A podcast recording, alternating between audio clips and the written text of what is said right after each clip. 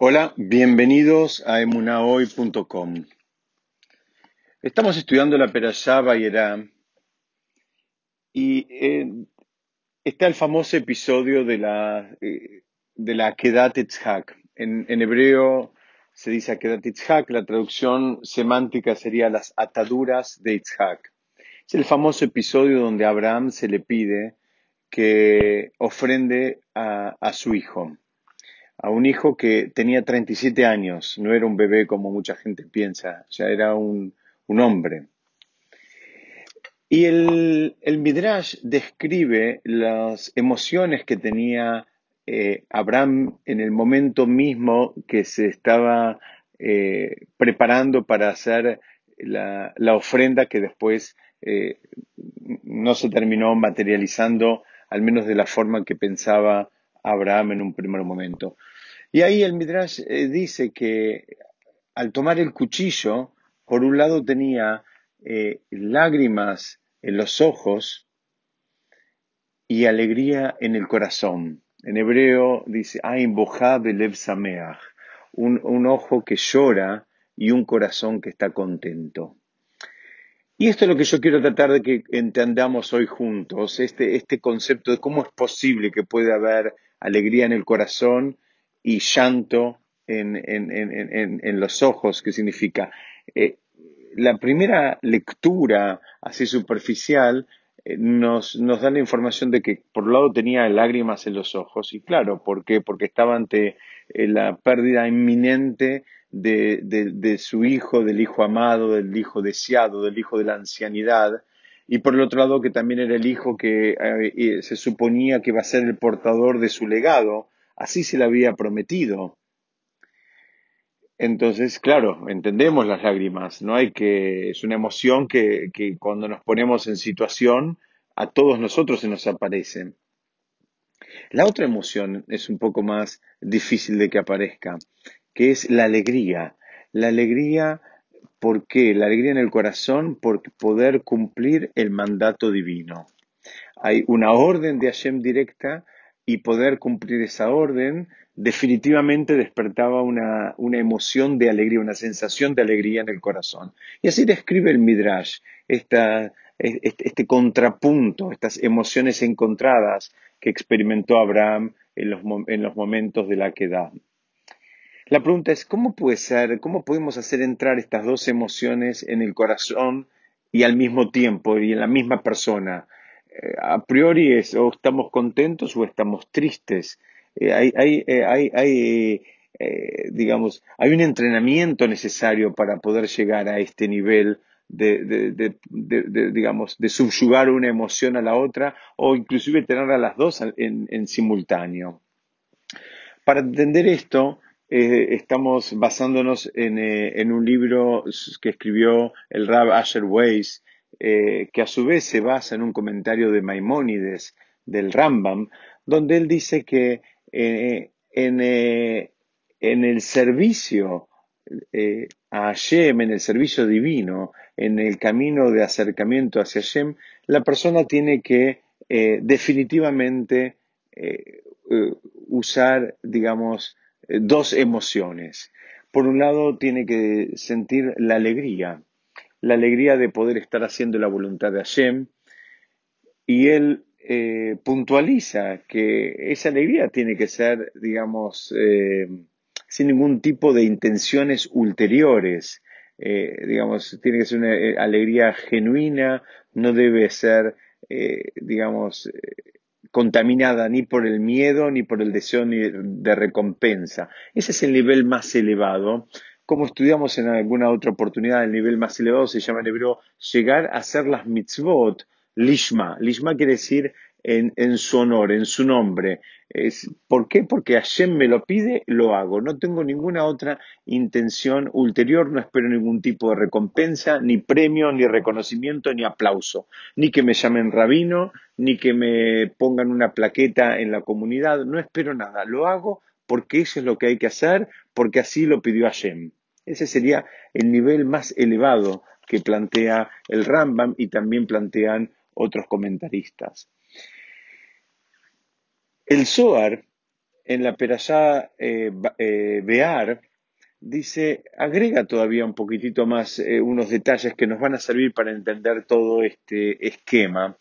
Y dice que cuando servimos a Hashem debemos hacerlo, digamos, con, dos actitudes, como, como, como con un desdoblamiento en, dos vínculos bien distintos. Inclusive invocamos estos dos vínculos en, las tefilot de Rosh Hashanah. Y esos dos vínculos son o como esclavos, es decir, nos debemos vincular con Hashem como si nosotros fuéramos esclavos, en el concepto de, de que un esclavo, digamos, normalmente tiene temor por su amo, y por el otro lado no cuestiona, no pregunta. El amo le dice que haga algo él va y lo hace. No hay gran eh, espacio como para los cuestionamientos. Em, y la otra figura que pide el Zohar que eh, tengamos presente y eh, en, el momento y en, todo momento de que nos querramos aproximar a Hashem es el vínculo de hijo. Entonces, insisto, el Zohar está diciendo, cuando vos te vas a acercar a Shem, tenés que tener eh, dos vínculos eh, a flor de piel. El vínculo de esclavo, que lo acabamos de describir, y el vínculo de hijo. Sentite que sos el hijo de Dios. ¿En qué sentido un hijo siente cuando el padre le pide algo? Normalmente si hay un vínculo sano ahí, para todo lo que voy a decir ahora necesitamos un vínculo sano y un vínculo eh, elevado, no lamentablemente un vínculo, enfermizo y adolescente como tenemos este, eh, en, la mayoría de las comunidades, pero si hay un vínculo entre padre e hijo sano, como les decía, cuando el padre le pide algo al hijo, hay, hay, un, hay una, el, hijo experimenta un amor, quiere, quiere ayudarlo al padre, el hijo quiere que el padre esté bien, por el otro lado siente una alegría en hacer la voluntad del padre, no hace muchos cálculos en su propio beneficio. Insisto, todo esto tiene que ser un vínculo sano de las dos partes. Eh, sano me refiero espiritualmente sano. Y por último, eh, la realidad de las cosas es que aún haciendo todo esto, el hijo, eh, sin embargo, puede pedir y tiene derecho a recibir explicaciones por parte de su padre. Y su padre le dice por qué le pide lo que le pide digamos. Ese sería el, nivel más elevado de relación entre un padre y un hijo en términos espirituales. Y eso es lo que nos está pidiendo el Suar. Entonces, eh, nos dice, fíjate, te vas a acercar a Shem, usa esos, esas dos figuras. Usa la figura de esclavo y usa la figura de hijo, en, de acuerdo a lo como eh, entendemos el hijo y, eh, de la forma que acabamos de describir. La realidad de las cosas es que es muy difícil. Y los sabios nos dicen que debemos permanentemente buscar un balance entre el amor y el temor, que están representados por estas dos figuras que dice el Zohar. El esclavo que siente temor a su amo y el hijo que siente el, el amor para con el padre y del padre.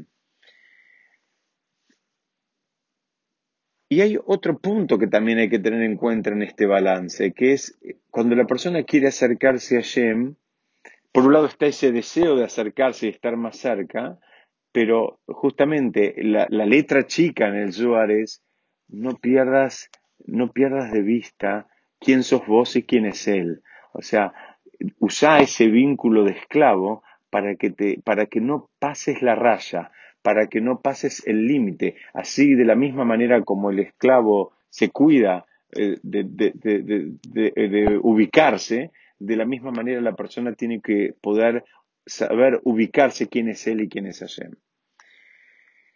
El Midrash cuenta que luego de la queda, después de todo este, este, episodio donde Abraham supuestamente iba a ofender a su propio hijo y, se le presentó un malaj y le dijo que no lo haga, que no hacía falta, en fin, después de todo ese episodio, el Midrash cuenta que Abraham se preguntó y, tuvo cuestionamientos acerca de qué es lo que pasó en toda esta secuencia de eventos, donde primero hubo una promesa de que Itzhak iba a ser su heredero y el portador de su legado, después hay un pedido concreto de que vaya y que lo ofrenda a Itzhak, a su hijo, y por último hay, un, hay, una contraorden donde dice que lo frene.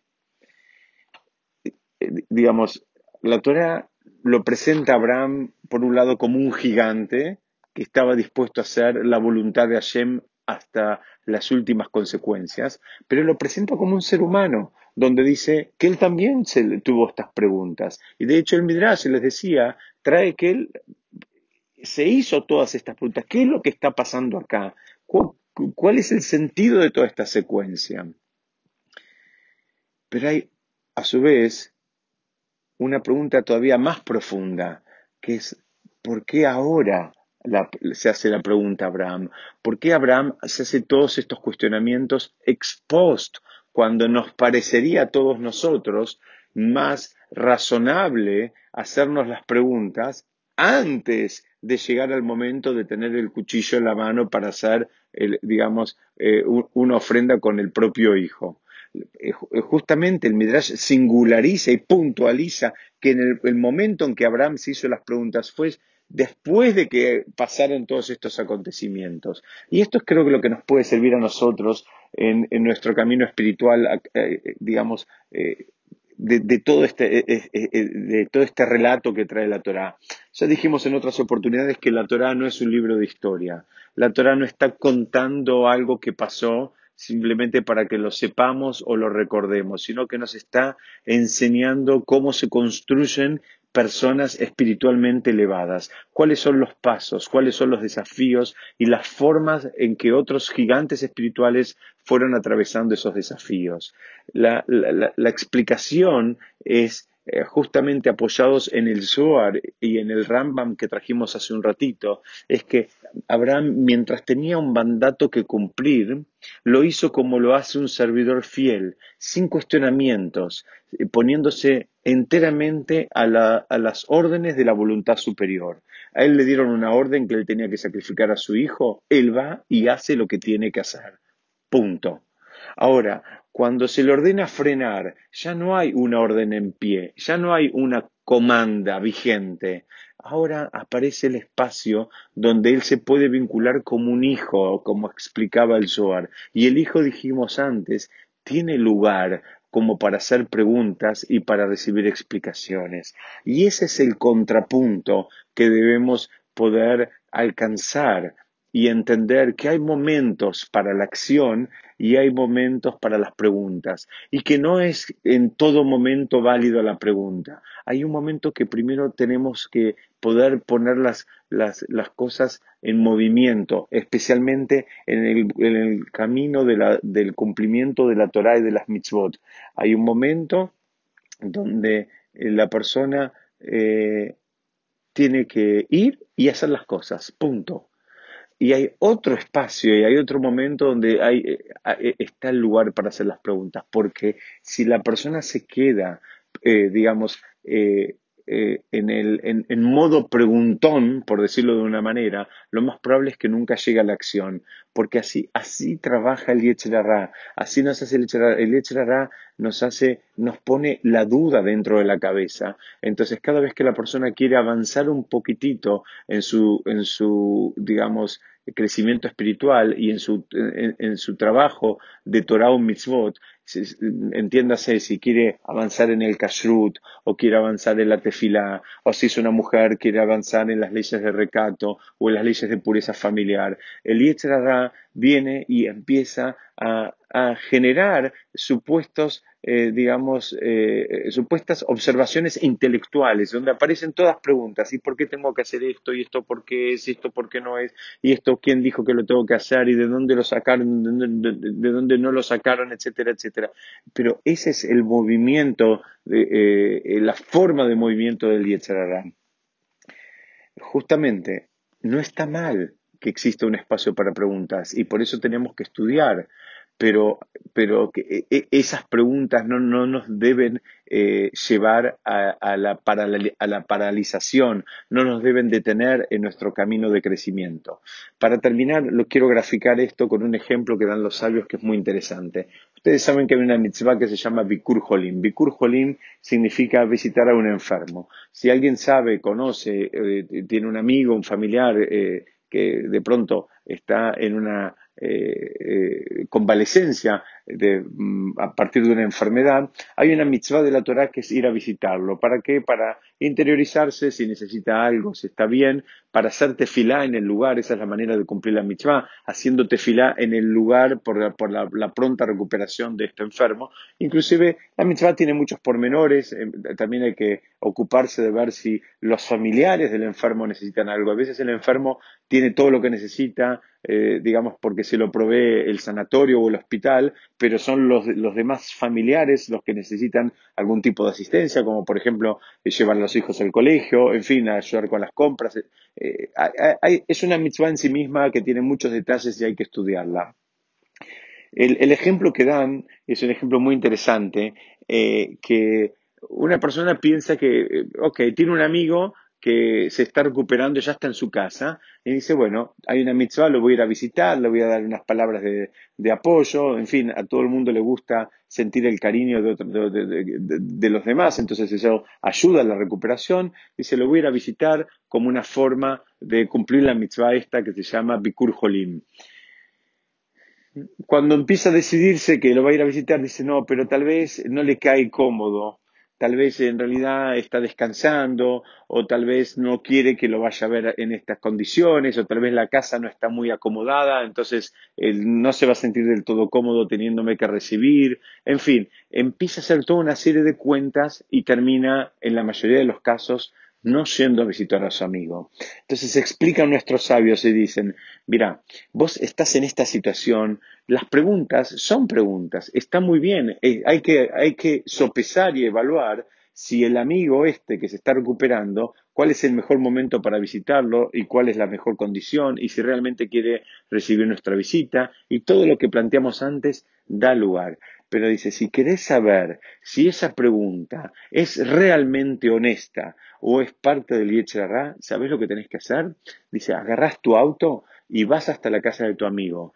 Llegás hasta el quinto piso donde él vive, te parás en la puerta y antes de tocar el timbre, ahí te haces las preguntas, pero llegaste ahí y ahí haces las preguntas. Y si en ese momento llegas a la conclusión de que no es buen momento para visitar a tu amigo, tomás el ascensor de vuelta, te subís a tu auto y te vuelves a tu casa.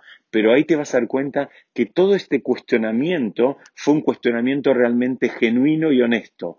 De otra manera, no es otra cosa que una vez más eh, eh, la construcción de eh, realidades intelectuales que no hacen otra cosa que es justificar nuestras propias debilidades. Los dos escenarios posibles son o la honestidad o la, debilidad. Y la debilidad se disfraza de, ok, no es el momento, no quiero molestar, no quiero hacer, no quiero, eh, no sé si se van a sentir cómodos. Así es como funciona el Yetzirah. Y así es como funciona la persona. Tiene que sopesar permanentemente estas emociones encontradas de la misma manera que tuvo Abraham Avinu, de la misma manera que estudiamos, trae el Zohar, que es la forma de aproximarse a Shem. Nos aproximamos como un hijo que tiene amor, que tiene la alegría, que tiene las ganas, que tiene el cariño, o nos y, nos aproximamos como un esclavo que hace lo que tiene que hacer y no da espacio para las preguntas. Muchas gracias, Besrat Hashem, seguiremos estudiando la próxima.